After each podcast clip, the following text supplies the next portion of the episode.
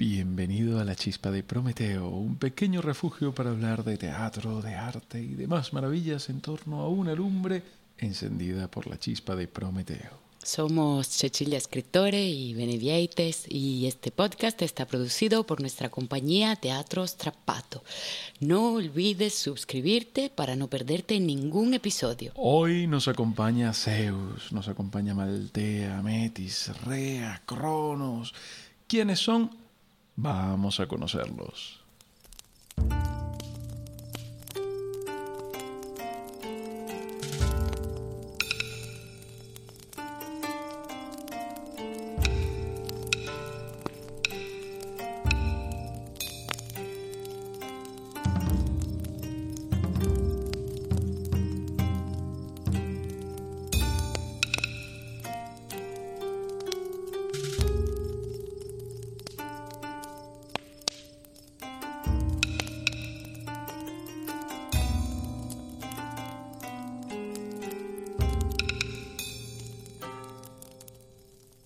¿Qué esperamos reunidos en el ágora? Los bárbaros llegarán hoy. ¿Por qué la intranquilidad en el Senado? Porque los bárbaros llegarán hoy. ¿Por qué los senadores no legislan? ¿Y qué nuevas leyes van a dictar? Cuando los bárbaros lleguen, harán sus propias leyes. ¿Por qué se levantó tan temprano el emperador? ¿Por qué está sentado en la puerta mayor de la ciudad, en su alto trono, suntuoso y coronado? ¿Por qué los bárbaros llegarán hoy y el emperador espera recibir a su jefe? Ha preparado un pergamino donde le confiere títulos y honores. ¿Por qué nuestros cónsules y pretores lucen hoy sus rojas y rebordadas togas, sus brazaletes de amatista y anillos con relucientes esmeraldas? ¿Por qué empuñan bastones riquísimos con oro y plata cincelados? ¿Por qué los bárbaros llegarán hoy y esas cosas deslumbran a los bárbaros? ¿Por qué no acuden hoy los oradores, como siempre, a decir sus discursos? Porque los bárbaros llegarán hoy y les aburre la elocuencia y la palabrería. ¿Por qué la repentina inquietud y confusión? Los rostros se han vuelto graves. ¿Por qué tan rápido los ciudadanos vacían las plazas y las calles y regresan a sus casas pensativos? ¿Por qué Cayó la noche y los bárbaros no llegaron. Y gente que viene de la frontera asegura que ya no existen los bárbaros. ¿Y ahora qué sucederá sin los bárbaros? Estos hombres al menos ofrecían una solución.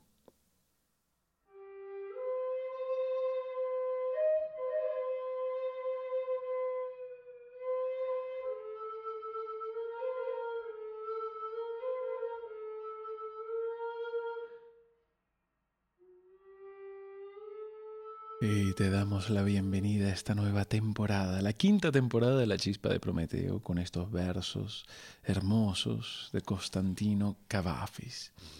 Y es que en estos tiempos de inminente barbarie anunciada, tenemos que recordar que la victoria de la barbarie no depende de los bárbaros, sino de la renuncia del mundo civilizado, de la renuncia a la dialéctica, de la aceptación de la mediocridad, del abandono. Entonces los oradores callan para no aburrir a los bárbaros, los políticos se engalanan para sorprender a los bárbaros y el mundo se sienta y aguarda el caos. Entonces no hace falta que los bárbaros existan, habrá ganado la barbarie.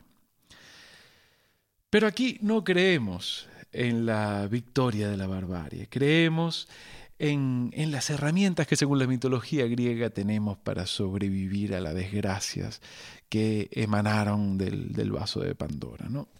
Nos acordamos, ¿no? Que cuando la pobre Pandora liberó todos aquellos males, en el fondo de aquel vaso, de aquella jarra, quedó solo la esperanza.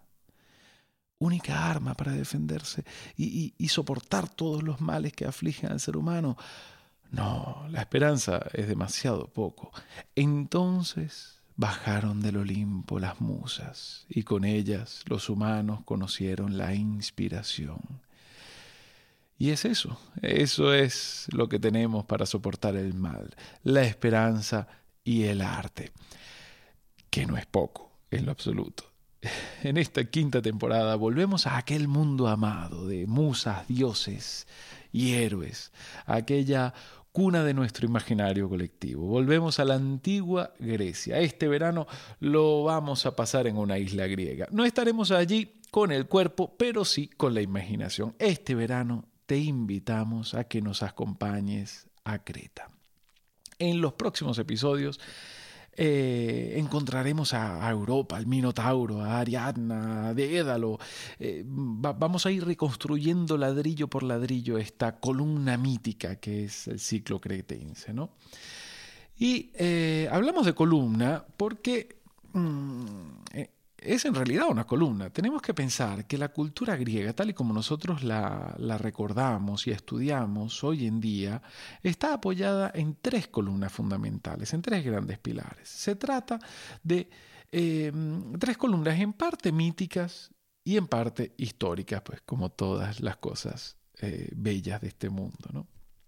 Estas tres columnas serían por un lado, la de las grandes historias de los aqueos, ¿no? la guerra de Troya, Ulises, Aquiles, eh, todos aquellos héroes del ciclo troyano, por así decirlo.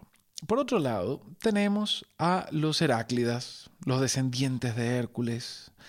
Y por último, tenemos el ciclo cretense, que es del que nos vamos a ocupar en esta temporada. Estos tres pilares se trenzan, creando el corpus mítico de la antigua Grecia. Y lo hacen como, como una mesa de tres patas. La historia mágicamente nunca cojea. Todo encaja. De forma extraña, eso sí, pero encaja. Como siempre, eh, tenemos que elegir por dónde empezar. Sobre todo cuando hablamos de mitología griega, tenemos que elegir una de las miles líneas narrativas posibles ya que eh, en los próximos episodios entraremos de lleno en las historias de los personajes cretenses, hemos pensado que sería interesante empezar por un evento importantísimo, empezar por cómo Zeus fue criado precisamente en la isla de Creta. Y es que Cronos sabía que uno de sus hijos lo destronaría, así que los devoraba al nacer. El ansia de poder despierta el más feroz de los apetitos. Y gracias a grandes pinceles como los de Goya o Rubens, nosotros eh, tenemos todos una imagen muy clara de esa brutalidad, de ese momento en el que Cronos o Saturno devora a aquellos dioses recién nacidos. Pero son dioses, son inmortales, si son devorados, evidentemente, pero no mueren.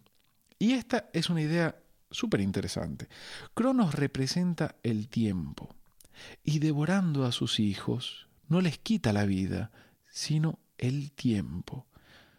los encierra en sus entrañas y no les deja vivir. Esta lectura del padre que desea detener el tiempo de sus hijos es también súper interesante.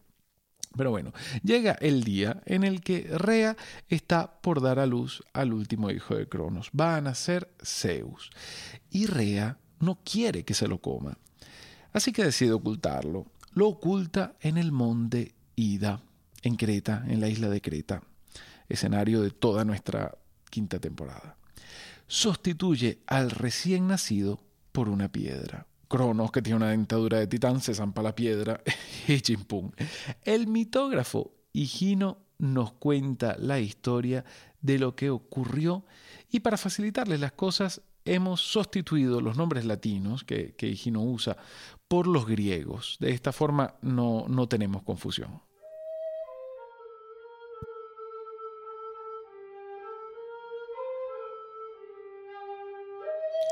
Sabedor de que si algún hijo nacía de él lo privaría del reino, Cronos pidió a Rea que le diera, para devorarlo, al hijo que había engendrado. Ella le dio una piedra envuelta. Cronos la devoró. Cuando se percató de esto, comenzó a buscar a Zeus por el mundo. Pero Rea llevó a Zeus a la isla de Creta. Amaltea, nodriza del niño, lo colocó en una cuna suspendida de un árbol para que no fuera encontrado ni en el cielo, ni en la tierra, ni en el mar y para que no fueran oídos los bajidos del niño, llamó a unos jóvenes y les dio unos pequeños escudos de bronce y unas lanzas, y les mandó hacerlos resonar, dando vueltas en derredor del árbol. Estos, en lengua griega, son llamados curetes. Otros los llamas coribantes, pero también son denominados lares.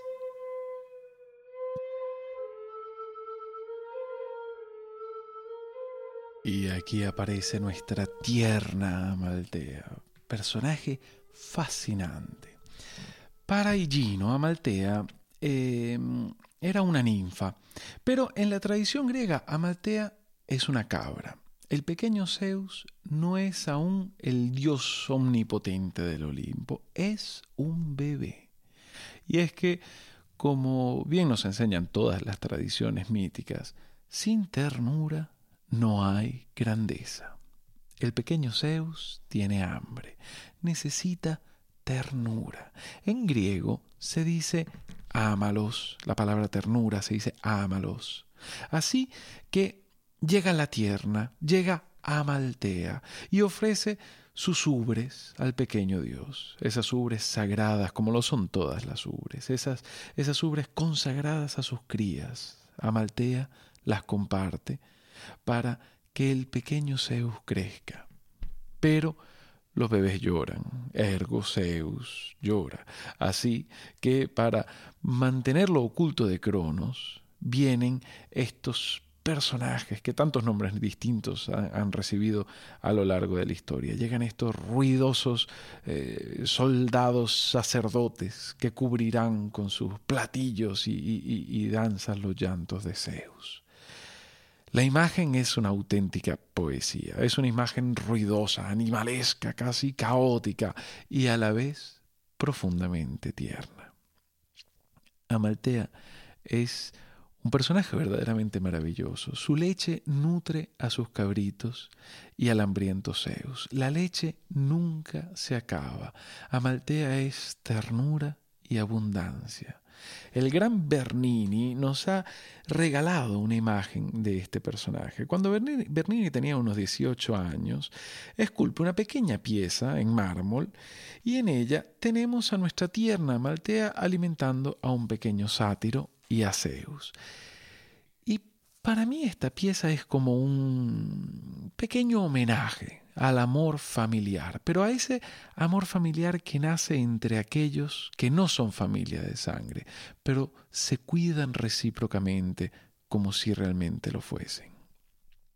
Un día, Amaltea, la pobre Amaltea, se choca con un árbol y se rompe un cuerno. Hay otras versiones que hablan de un accidente del mismo Zeus eh, niño jugando. La cuestión está en que el cuerno de Amaltea está en el suelo una ninfa lo recoge, lo llena de hierbas y frutas y lo acerca a los labios de Zeus. Ese cuerno tiene un nombre y todos lo conocemos, ese cuerno. Es el, es el símbolo de la abundancia, es la famosísima cornucopia. Pero Amaltea no solo dejó su cuerno, su cornucopia, sino también su piel. Al morir, la piel de Amaltea se emplearía para crear el, el escudo que todo protege, como una madre. La piel de Amaltea se convirtió en la égida, el escudo de Atenea. La, la hacía completamente invulnerable. Pero la cosa no se detiene ahí. Al morir la tierna nodriza, Zeus, el dios, siempre agradecido, la colocó en la cúpula celeste. Así que cuando quieres recordar su ternura, tienes solo que buscar en la constelación de Capricornio. Allí está la nodriza de Zeus. El dios crece y como es bien sabido, Cronos no podrá escapar a su destino, será destronado por su hijo. Pero ¿cómo? Y aquí viene eh, un nuevo personaje, y es que a Creta llega un día Metis. Metis es la personificación en la cultura griega de la prudencia, y su nombre significa consejo. Y es precisamente lo que Metis hace. Aconseja a Zeus. Le aconseja que haga vomitar a Cronos para recuperar a sus hermanos. Ella misma le consigue el emético. Zeus consigue llegar a ocupar el papel de copero de Cronos, evidentemente en incógnito. Y en lugar de Ambrosia, le sirve el terrible emético. Y Cronos se retuerce, se da cuenta de que ha sido engañado, se da cuenta de que ese copero es en realidad su hijo Zeus. Crono empieza a vomitar. Lo primero que expulsa es el ónfalo Ah, ¿y qué es el ónfalo? El ónfalo, la piedra que Rea le presentó en lugar de Zeus. Y esta piedra, esta piedra también tiene una historia interesante. Ónfalo en griego significa ombligo y como tal representa el centro, el centro del mundo, del creado. El centro del mundo era Delfos, concretamente el santuario de Delfos. Y allí se encontraba el ónfalo, como quien pone el primer ladrillo de un edificio. Los griegos pusieron aquella piedra tallada, vomitada por Cronos, en el centro de su mundo, en el corazón de su cosmogonía. Tras vomitar el ónfalos, Cronos vomita a Hades, vomita Poseidón, vomita Hera, a Demeter, eh, a Estia. Los hermanos finalmente están fuera de aquella prisión que les robaba el tiempo y ahora se han unido con Zeus al mando para acabar con la tiranía del padre, con la tiranía de Cronos. Inicia una de las guerras míticas, la titanomaquia. Cronos pide a sus hermanos los titanes que se unan a él para luchar contra su prole y la guerra es larga.